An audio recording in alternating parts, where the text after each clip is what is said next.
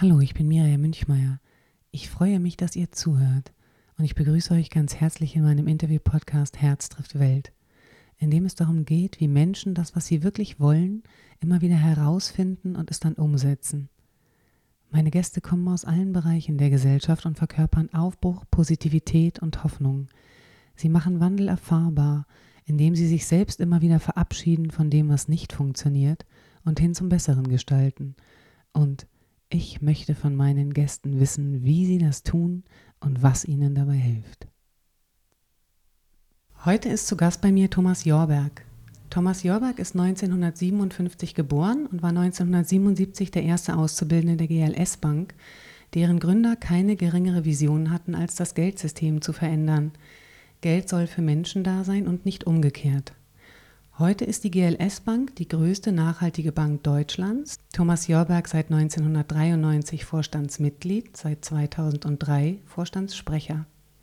Im Zentrum der GLS Bank steht der Mensch und für ihn wird zukunftsweisend die Bewahrung und Entwicklung seiner natürlichen Lebensgrundlagen im Blick behalten. Die Ökonomie ist dabei das Instrument, das diese Entwicklung gewährleistet. Und damit lässt sich gutes Geld verdienen. Herr Jorbeck, ich freue mich sehr. Herzlich willkommen. Danke, ich freue mich auch sehr. Beziehungsweise vielen Dank, dass äh, Sie mich empfangen. Wir sind hier in der GLS Bank Filiale in Berlin und äh, so werden wir vielleicht auch im Hintergrund immer mal das ein oder andere Geräusch hören. Menschen kommen und gehen oder sie bekommen auch einen Kaffee. Was ist erfüllt, wenn Geld für Menschen da ist und nicht umgekehrt? Also der Zweck einer Bank und insbesondere der GLS Bank ist, das Geld so zu verwenden, dorthin zu bringen, wo es unter sozialen und ökologischen Gesichtspunkten gebraucht wird. Also im Prinzip ist es erfüllt, wenn das Geld in den Hintergrund tritt äh, und äh, Initiativen und Unternehmen Bedürfnisse von Menschen bedienen können, ganzheitlich oder kulturelle und gemeinnützige Einrichtungen damit betreiben können. Also wenn das Geld nur noch Mittel zum Zweck ist und kein Ziel mehr selber. Und das funktioniert? Natürlich funktioniert das. Ähm, das ist der einzige Grund, wofür es Geld gibt. Und ähm, insofern müssen wir dem Geld, muss man immer den Sinn geben. Das Geld selbst ist, hat keinen Sinn. Wilhelm Barkow, der in den 70er Jahren die GLS Bank gründete, und die Menschen um ihn herum waren auch Gründer und Mitfinanzierer der ersten Waldorfschule des Ruhrgebiets. Und so kam es, dass in den 80ern, der Entstehungszeit der Bank, hier Menschen zusammenkamen, die bei all ihren Überlegungen den Menschen als seelisch, physisches und geistiges Wesen ansahen. Was bedeutet es für Sie, sich als geistiges Wesen zu verstehen?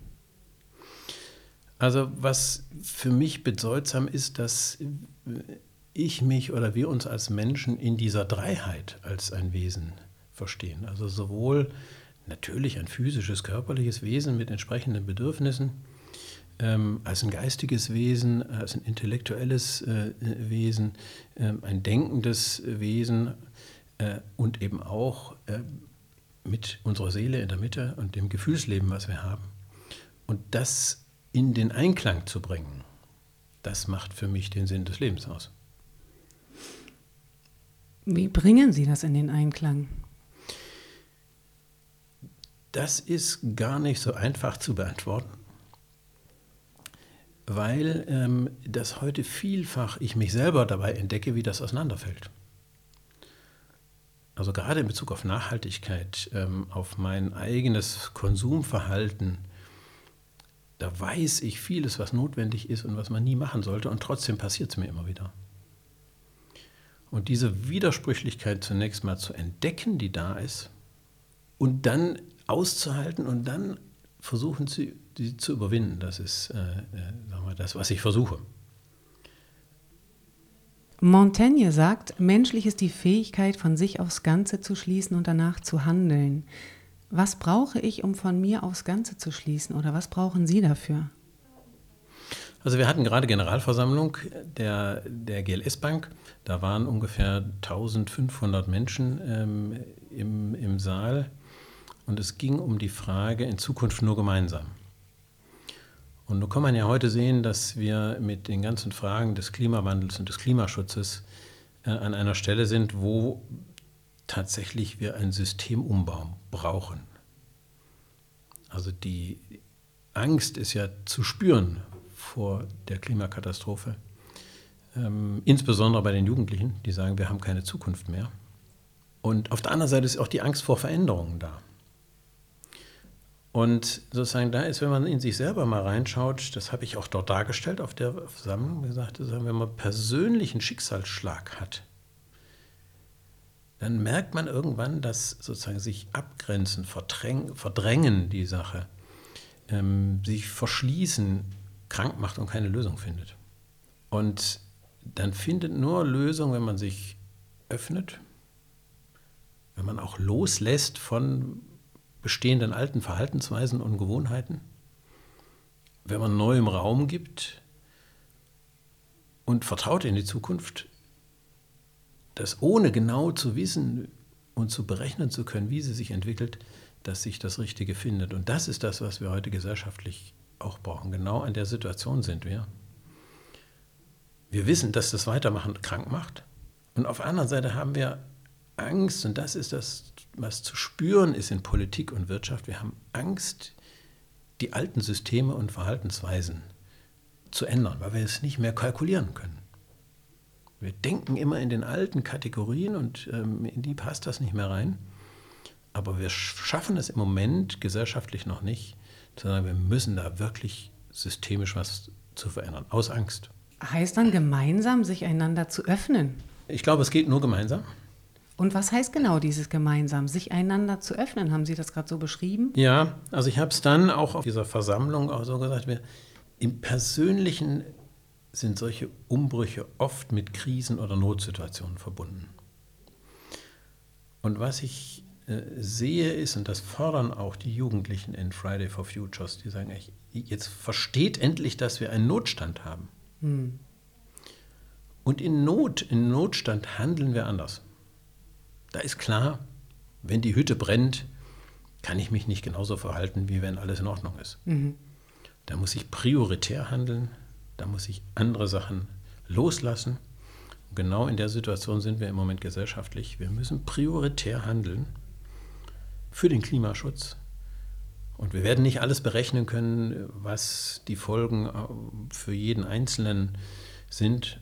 Aber wir wissen, wenn wir nichts tun, werden die Folgen fürchterlich sein berührt auch die Frage, die Sie sehr beschäftigt, nämlich wie kann ich verantwortlich so handeln, dass unsere Gesellschaft eine positive Entwicklung nimmt? Also gibt es da etwas Grundsätzliches für den Einzelnen, was Sie für sich schon herausgefunden haben, was das beinhaltet? Ja, auch da kann man nochmal sozusagen, Selbsterkenntnis ist Welterkenntnis und umgekehrt, das ist hm. das, was Sie ja vorhin ansprachen. Selbsterkenntnis ist dabei, ich entdecke mich als Konsument oft, der Sachen macht, die der Bürger in mir verwerflich findet. Und diese Erkenntnis, die ich selber von mir habe, ähm, übertragen auf unsere Gesellschaft, heißt auch, mit Verbraucherschutz und mit ähm, Konsumverhalten alleine wird man das nicht lösen können, sondern der Bürger in uns muss die Rahmenbedingungen verändern, der Konsument wird es nicht schaffen. Und ich glaube, das ist auch, worauf es im Moment politisch ankommt, dass wir den Bürger als Ganzes ansprechen. Und dann muss und wird der Konsument in den Hintergrund äh, äh, treten. Jetzt nicht, weil er von jemandem äh, Fremden bestimmt wird, sondern weil er dadurch endlich von sagen wir, dem Bürger in uns selbst bestimmt wird. Also das ist diese Widersprüchlichkeit, die wir da auch in uns haben, die ist in der Gesellschaft auch da. Für mich ist es auch, dass ich darin oft erkenne, dass ich einfach gar nicht perfekt sein kann. Wir sollten uns das einander dann nicht vorhalten. Richtig, das ist die, die, die Schwierigkeit, dass ähm, sagen wir, wir natürlich das Vollkommene anstreben und immer wissen, wir werden es nie erreichen. Aber genau das ist die Triebfeder von Entwicklung. Also die Widersprüchlichkeit zu erkennen und sie auch gleichzeitig als die wesentlichste Triebfeder von Entwicklung anzuerkennen, das ist das, was uns in der Gesellschaft fehlt, weil wir immer versuchen, in Systemen alles vollkommen zu rechnen äh, und extrem einseitig werden dabei. Von der Gründergeneration haben Sie auch gelernt, Widersprüche zuzulassen. Oder was Ihnen persönlich ist das ein sehr wichtiges Instrument geworden? Genauso wie Sie jetzt schon ein paar Mal gesagt haben, erzählten Sie mir das auch im Vorgespräch, zum Beispiel sich den Menschen als Konsumenten, Kunden, Bürger und Menschen anzuschauen. Was passiert dann, wenn ich Widersprüche zulasse? Das hängt natürlich von der Mentalität des Einzelnen äh, ab, aber ähm, eine Reaktion ist sicherlich Angst. Und ähm, die spüren wir auch in der Gesellschaft und die spüren wir natürlich auch im Einzelnen im Moment. Und der Leitspruch schlechthin, der für uns als GLS Bank, aber auch für mich persönlich gilt, der stammt eben von unserem Gründer Willem Ernst Barkow. Der hat gesagt, die Angst vor einer Zukunft, die wir fürchten, können wir nur überwinden durch Bilder einer Zukunft, die wir wollen. Also zunächst mal muss ich ein Bild haben von der Zukunft, die ich will. Und das hilft beim Umgang mit Widersprüchen. Und ähm, für mich gibt es auch gar kein Patentrezept, dass man das nur dies oder so machen, äh, so oder so machen kann, äh, sondern äh, sagen wir immer wieder an den Bildern zu arbeiten, wo man eigentlich hin will, ob äußerlich oder innerlich. Wenn wir jetzt mal bei diesem Beispiel bleiben, den Menschen als Konsumenten, Kunden, Bürger und Menschen anzusehen, was haben Sie darüber, dass Sie sich das so oft angeschaut haben oder probieren, die Widersprüche darin auch zu verstehen, was haben Sie dadurch verstanden? Was für mich immer wichtig ist, den Gesamtzusammenhang herzustellen. Also nicht den Konsumenten nur als Konsument zu sehen und für ihn dann eine Lösung zu finden, also wie er verschont wird äh, vor Missbrauch, was man auch tun muss, wie er immer den billigsten Preis kriegt, wie er keine Verluste erleidet und so weiter. Aber ihn gleichzeitig auch in den Gesamtkontext zu stellen, was will er eigentlich als Bürger? Wenn man den einzelnen Menschen sieht, gleichzeitig ähm, die gesamte Gesellschaft äh, zu sehen oder versuchen zu sehen. Das gelingt mir natürlich auch nicht immer. Aber immer wieder Gesamtzusammenhänge herstellen, das ist für mich das ganz Wichtige dabei. Über Wilhelm Barkow, den Gründer der Bank, sagen Sie, er sei ein Willensmensch gewesen. Richtig wollen, das konnte er vermitteln und zeigen. Und dass das Geld hinterherkommt, das hat er zum Instrument gemacht. Was heißt richtig wollen und wie macht man richtig wollen zum Instrument? Ja, es ist eigentlich eine Methode, die er da ähm, vorgemacht hat. Also zum einen sich klar zu werden, was will ich eigentlich wirklich? Und das als den Ausgangspunkt äh, zu nehmen. Und dann zu gucken, können sich andere mit meinem eigenen Willen verbinden? Und wenn das passiert, so hat er das gesagt, dann fließt Geld. Hm. Also sagen wir, das eigene Wollen, das eigene Bild als Voraussetzung äh, zu haben mit anderen zusammen und dann zu gucken, will das eigentlich mein Umkreis, will das die Gesellschaft? Ähm, und dafür dann Instrumente zu entwickeln, das zu finanzieren. Das war die Grundidee der GLS Bank. Sie erzählten mir auch, dass Sie von den Gründervätern der Bank gelernt haben, Denkgefangenschaften in Systemen aufzuspüren. Was ist eine Denkgefangenschaft? Das ist im Grunde genommen das, was wir im Moment ähm, äh, in, in, Politik und Wirtschaft erleben. Eine ist zum Beispiel, dass wir, die Wirtschaft und das System dafür da ist, äh, Geld zu verdienen. Dass der Zweck eines Unternehmens ist, Gewinne zu machen. Und wenn man diese Rahmenbedingungen nicht knackt, dann bleibt man immer in diesem System gefangen und dann sind Fragen wie ähm, Solidarität, äh, wie Soziales eher Störfaktoren, die man einbinden muss. Dann ist Umwelt was, ähm, was man da vielleicht auch berücksichtigen muss. Oder noch besser vielleicht das Beispiel des Wohnens im Moment. Dann dient plötzlich das Wohnen dem Geld und nicht mehr umgekehrt. Und man kommt aus diesem Denken nur raus, wenn man da Abstand nimmt und beobachtet, was, was machen wir da eigentlich? Und bemerkt, dass die Sache auf dem Kopf steht. Und das nenne ich Denkgefangenschaft. Die kann man nur entdecken, wenn man die Flughöhe erhöht oder zurücktritt und das System von außen anschaut. Es ist halt ein bestimmtes System, was mein Denken prägt. Wenn wir immer mehr wachsen, haben wir immer mehr Wohlstand. Und heute müsste man eigentlich gerade umgekehrt man muss sagen, das Bewusstsein ist heute soweit, die Technologien sind soweit, dass wir das umdrehen können und müssen die Systeme so umbauen, dass das Prinzip ist, dass meine Tätigkeit allen anderen dienen muss. Das kapitalorientierte System ist ein altes und ein in sich schlüssiges System, sagten Sie. Also das davon ausgeht, die Natur ist umsonst, Arbeit und Kapital ein knappes Gut. Was ist ein in sich schlüssiges System? Na, das geschlossene System geht von bestimmten Voraussetzungen aus, ähm, die sich eben nicht von selber ändern. Und das ist so, die, der, der, sagen wir, das ganze äh, erfolgreiche Entstehen unseres Systems basiert darauf, dass die Natur unbegrenzt vorhanden war, keine, keine äh, Begrenzung, dass Arbeit knapp war und Kapital auch. Und heute ist die Natur zum knappsten Gut überhaupt geworden. Also so knapp, dass wir sagen müssen, wenn wir 2050 nicht CO2-neutral sind, dann wird Leben auf dieser Erde, jedenfalls so wie wir es heute kennen, nicht mehr möglich sein. Und das hat unser System, diese Veränderung hat unser System noch nicht, ähm, äh, diese, diese Rahmenbedingungen äh, sind noch nicht klar und das System ist nicht darauf ausgerichtet, sondern wir versuchen Probleme zu lösen, die es längst nicht mehr gibt und haben Lösungen, die nur noch Probleme schaffen. Aber wenn die Natur als umsonst deklariert war, dann ist daraus ja auch so eine Nehmerkultur geworden, oder? Also wenn ich sozusagen mir nehmen konnte, was ich haben wollte, ohne dass jemals zur Debatte stand, dass ich dafür auch etwas gebe oder eine Kultur entstanden ist, die gleichzeitig geben und nehmen thematisiert hat. Also wenn ich mir nur nehmen darf? Naja, also sozusagen systemisch ist das ja jetzt gar nicht irgendwie moralisch äh, gedacht, sondern es ist einfach so, die Voraussetzung des Systems war, dass ähm, sozusagen die Natur eine unerschöpfliche Ressource ist. Und so ist das System damit umgegangen. Das ist ja, wäre es eine unerschöpfliche Ressource, nichts Verwerfliches. Stimmt aber leider nicht. Ja.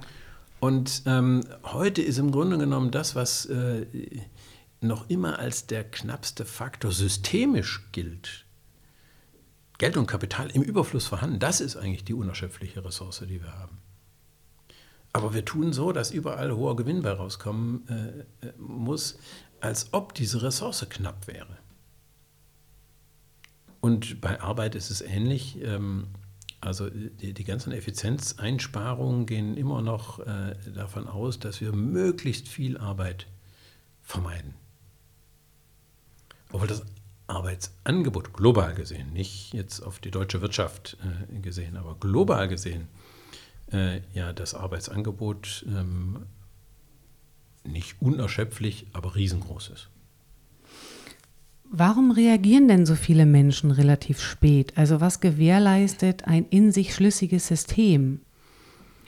Ja, es ist dadurch, dass dieses System so schlüssig ist und in der Vergangenheit so extrem erfolgreich war gibt es natürlich zunächst mal aus der Vergangenheit eine Sicherheit, dass das richtig war. Obwohl es keinerlei Lösung mehr für die Zukunft sein kann.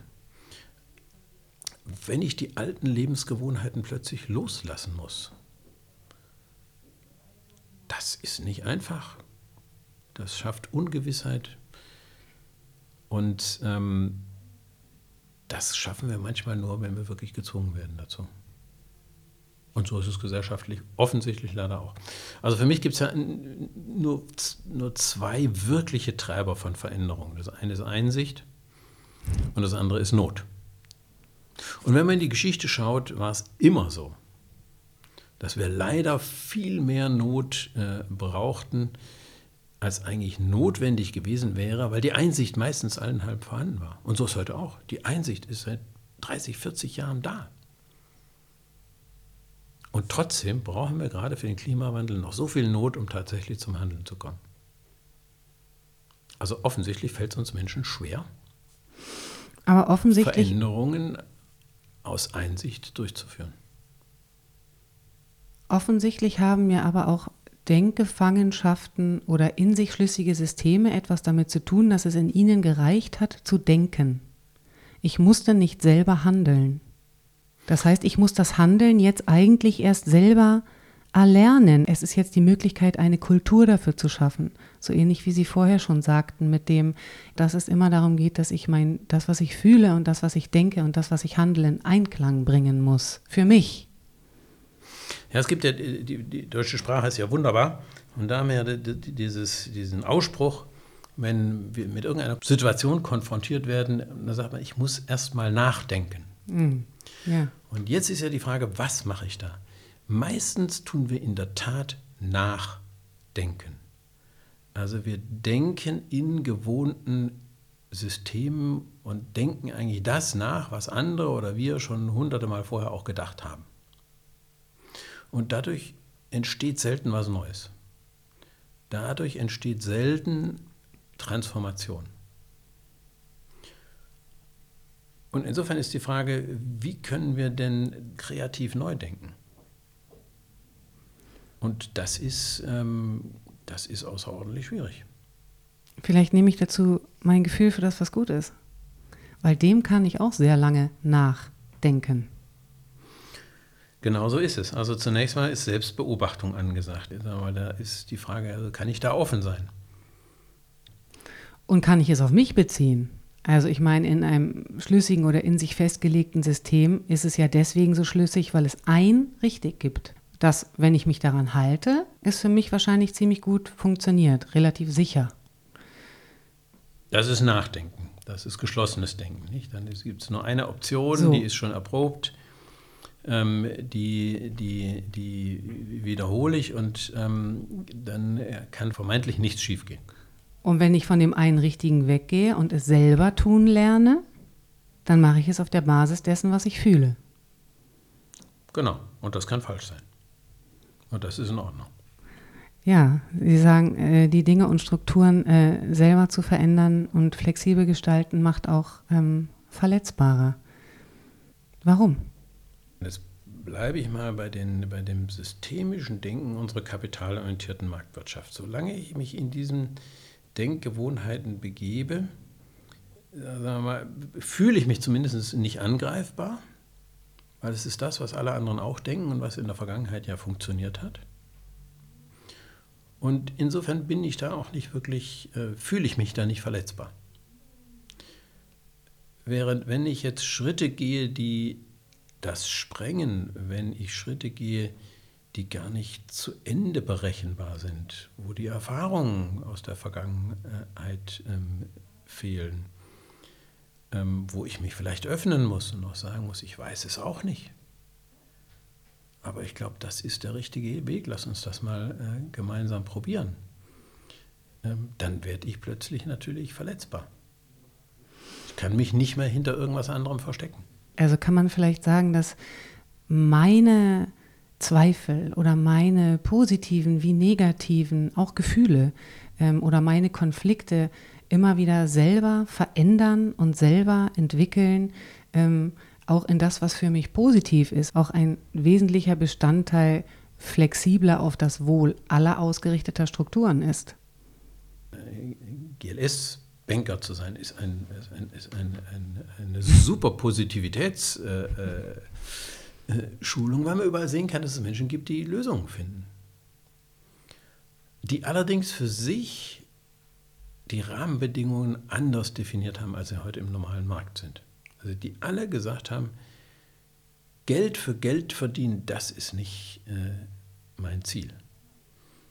Sondern der eine will die Energiefrage lösen, der andere will äh, die, die, die Ernährungsfrage lösen und so weiter. Und, und alle finden eine Möglichkeit. Also das ist das, was, äh, was mich positiv stimmt wo man sehen kann, die Lösungen, und das gilt nicht nur für GLS-Bankkunden, es gibt Millionen andere auf der Welt, die das auch getan haben, die Lösungen finden sich und die sind zum Teil schon da. Sie müssen eskaliert werden, aber die Probleme dieser Welt könnten gelöst werden. Die Lösungen sind erarbeitet, dass Welternährung ohne dass die Bodenfruchtbarkeit und die Artenvielfalt zerstört, es möglich ist. Und jetzt ist nun die Frage, gelingt es, dass sozusagen diese erarbeiteten Lösungen dann auch die Systeme verändern?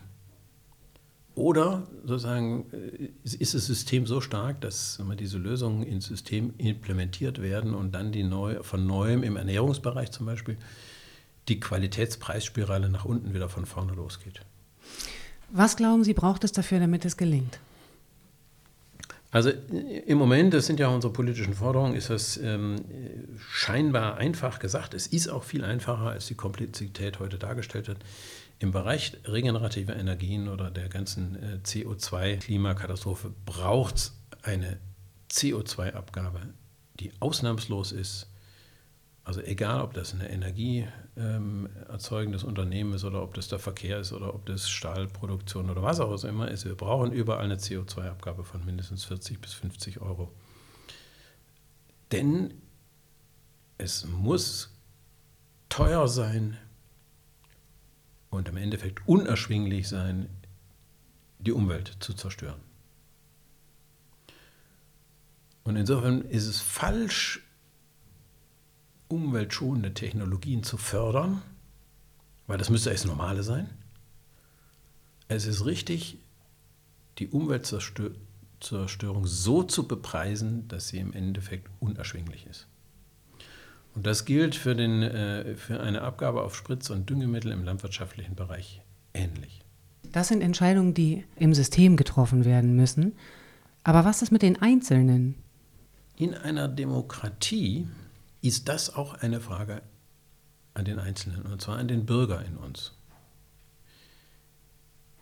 Der muss das entscheiden und ich bin fest überzeugt davon, dass könnte der Bürger heute wirklich diese Frage entscheiden, würde er sie so entscheiden, dass es eine CO2-Abgabe gibt äh, und dass es eine Abgabe auf Spritz- und Düngemittel gibt. Wie auch immer die dann genau ausgestaltet ist, ist noch eine andere Frage.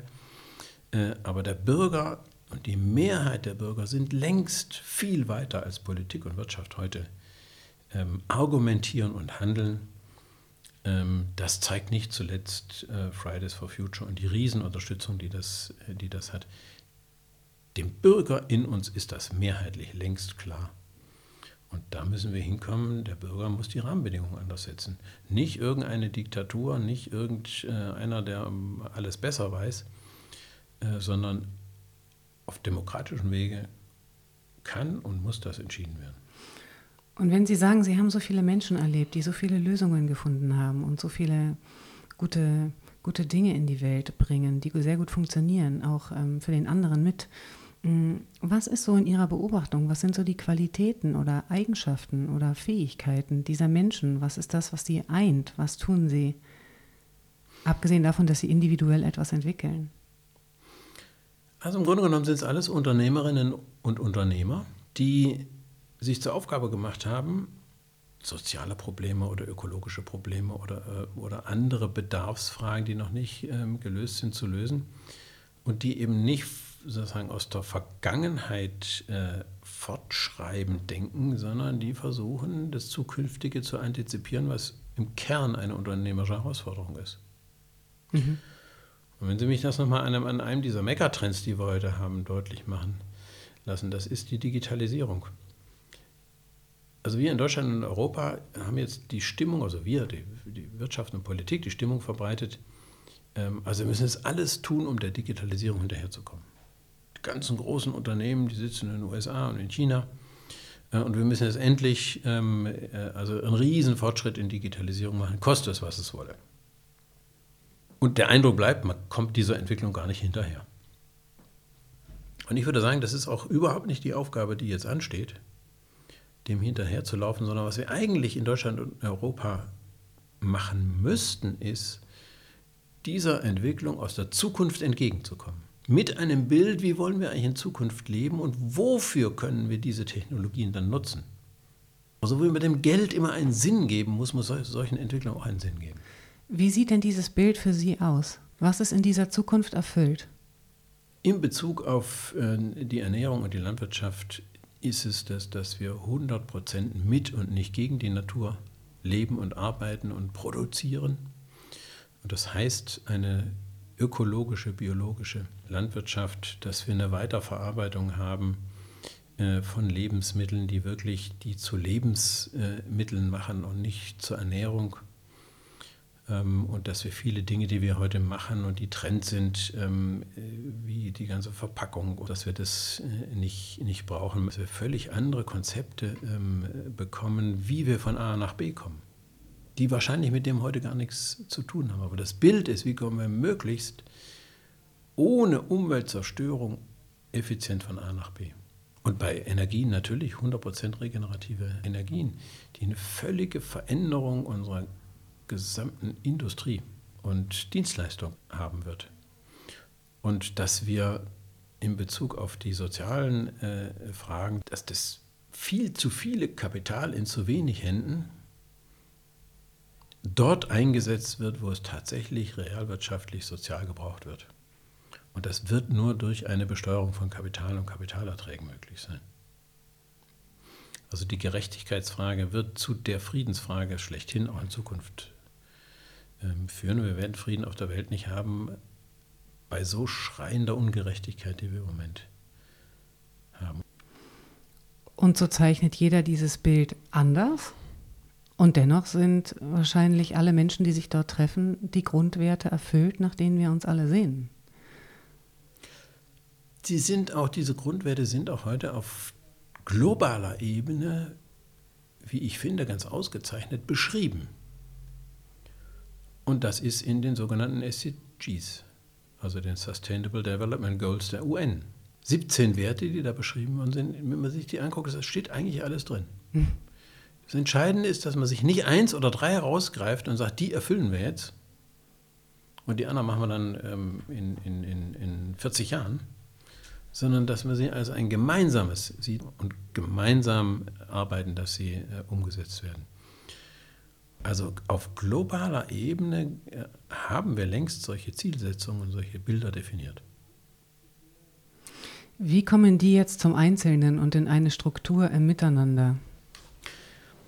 Ich glaube, im Einzelnen leben sie schon bei, den, bei sehr, sehr vielen Menschen. Das ist das, was ich vorhin gemeint habe. Also ähm, 40, 50.000 GLS-Bank-Kundinnen und Kunden äh, und Unternehmerinnen machen das schon und Millionen auf der Welt machen das. Und immer mehr wissen, dass sich was ändern äh, muss, auch tiefgreifend ändern müssen. Also ich glaube, im, auf der Mikroebene ist das Bewusstsein da und sind auch die Lösungen äh, da.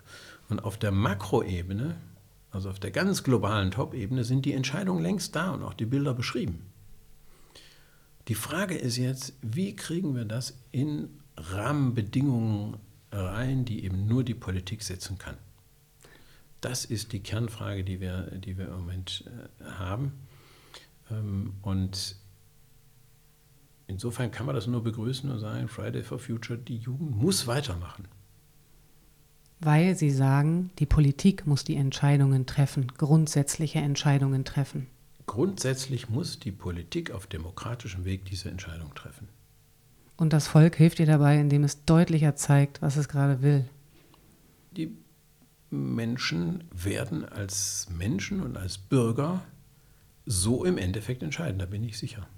Wir haben nur äh, im Moment eben noch ein, ein, politisches System und ein wirtschaftliches System, was sich gegenseitig so paralysiert, dass keine wirkliche Entwicklung möglich ist. Und kann nur hoffen, dass im Moment, habe ich den Eindruck, ist so ein Momentum auch in Wirtschaft und Politik, äh, wo eine Veränderung möglich ist. Ob dieses Momentum tatsächlich jetzt genutzt wird und ergriffen wird, ist noch eine andere Frage. Und äh, was natürlich dann auch von Rechten und äh, ähm, genutzt wird, was von Popularismus äh, genutzt wird. Ähm, aber das, das hält man nur in Schach, wenn wir wirklich jetzt grundlegende Veränderungen machen. Was ist Ihrer Meinung nach die Grundlage, die Menschen gesellschaftlich global zusammenhält?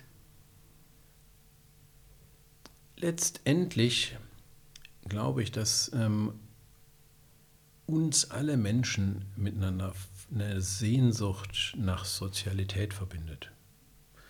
Also eine Sehnsucht nach, nach einer Gemeinsamkeit, auch eine Sehnsucht äh, nach, nach einem positiven Bild des Lebens. Und das ist das, das ist das Verbindende, was eben auch in solchen ähm, multilateralen Abkommen und Zielbildern mhm. sich wiederfindet. Und es gab, das ist glaube ich jetzt auch schon fast 15 oder 20 Jahre her, diese Erdcharta-Bewegung, äh, wo in einem sehr, sehr aufwendigen Prozess weltweit auf allen Kontinenten mit Gruppen gearbeitet worden ist an der Frage, wie wollen wir eigentlich leben? Also so eine Art Weltgrundgesetz mhm. erarbeitet worden ist. Das war der Vorläufer dieser SDGs. Und auch in diesem Prozess kann man ähm, erleben, wenn sich Menschen mit solchen grundlegenden Fragen beschäftigen und nach Bildern suchen, dann kommen sie zu vergleichbaren Lösungen, egal ob das in Asien, in Afrika, in Nordamerika oder in Europa ist. Vergleichbar inwiefern? Vergleichbar so, dass wenn man sie miteinander verdichtet, ähm, eben diese Frage des, der Menschlichkeit, die Frage der, der Natur, die Frage nach einer Kultur in sehr großer Differenziertheit aber wichtiger ist als alle anderen Wirtschaftsfragen oder Geldfragen. Mhm.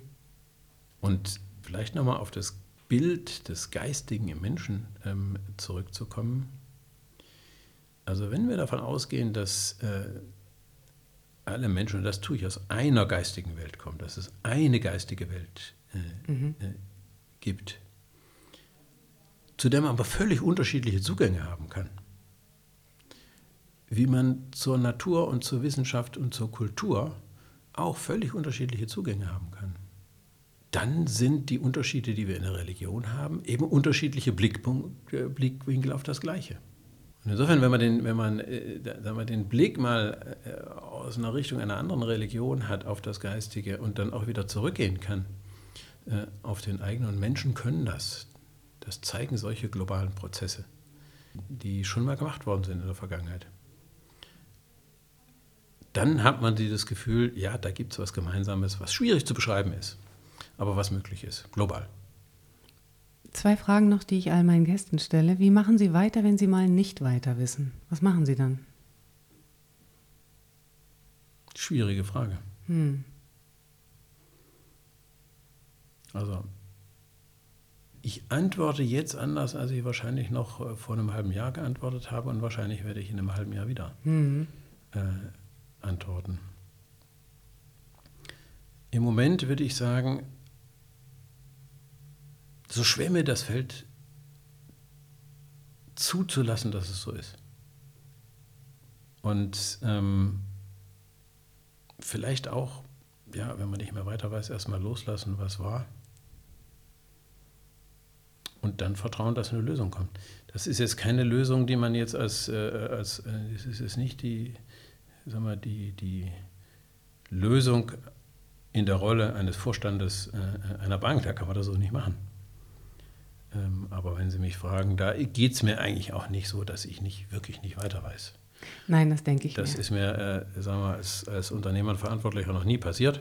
Ob es dann immer richtig war, ist eine andere Frage, aber ich wusste immer weiter. Aber so im ganz Persönlichen mhm. Äh, ist es so, die schwere Übung machen zuzulassen, dass es so ist. Was kommt dann zu Ihnen, wenn Sie das zulassen? Ja, dann kommt natürlich erstmal Leere, dann kommt ein bisschen Angst äh, ähm, und ähm, irgendwann kommt ähm, ganz unverhofft, man weiß nicht woher, vielleicht dann die Lösung. Was ist Ihrer Meinung nach das zutiefst Menschliche in uns? Ja, ich glaube schon die, die, die Beziehung zu anderen Menschen, die Möglichkeit ähm, zu lieben auch. Also die Mitte zu finden, das ist, glaube ich, das äh, zutiefst Menschliche. Nicht der Verstand und oft auch nicht die Tat. Das Widersprüchliche. Und daraus positiv zu gestalten. Und daraus zu gestalten, ja. Das kann auch mal sich nicht positiv anfühlen. Oh ja. Macht nichts. Das ist menschlich. Herr Jorberg, vielen herzlichen Dank, dass Sie sich die Zeit genommen haben. Vielen Dank. Ja, ich danke Ihnen auch für die Fragen und für das Gespräch. Ciao. Nächste Woche ist zu Gast bei mir Katharina von Uslar. Sie gründete 2012 mit dem Autor Edgar Rey die Buchhandlung Uslar und Rey in Berlin-Prenzlauer Berg, die heute sehr erfolgreich ist. Wir sprechen darüber, warum das so ist, was ihr das Lesen von Büchern gibt, das Gefühl der Euphorie und was man dafür braucht, sich für das andere und Fremde zu interessieren. Ich freue mich auf euch. Bis dahin, Miriam.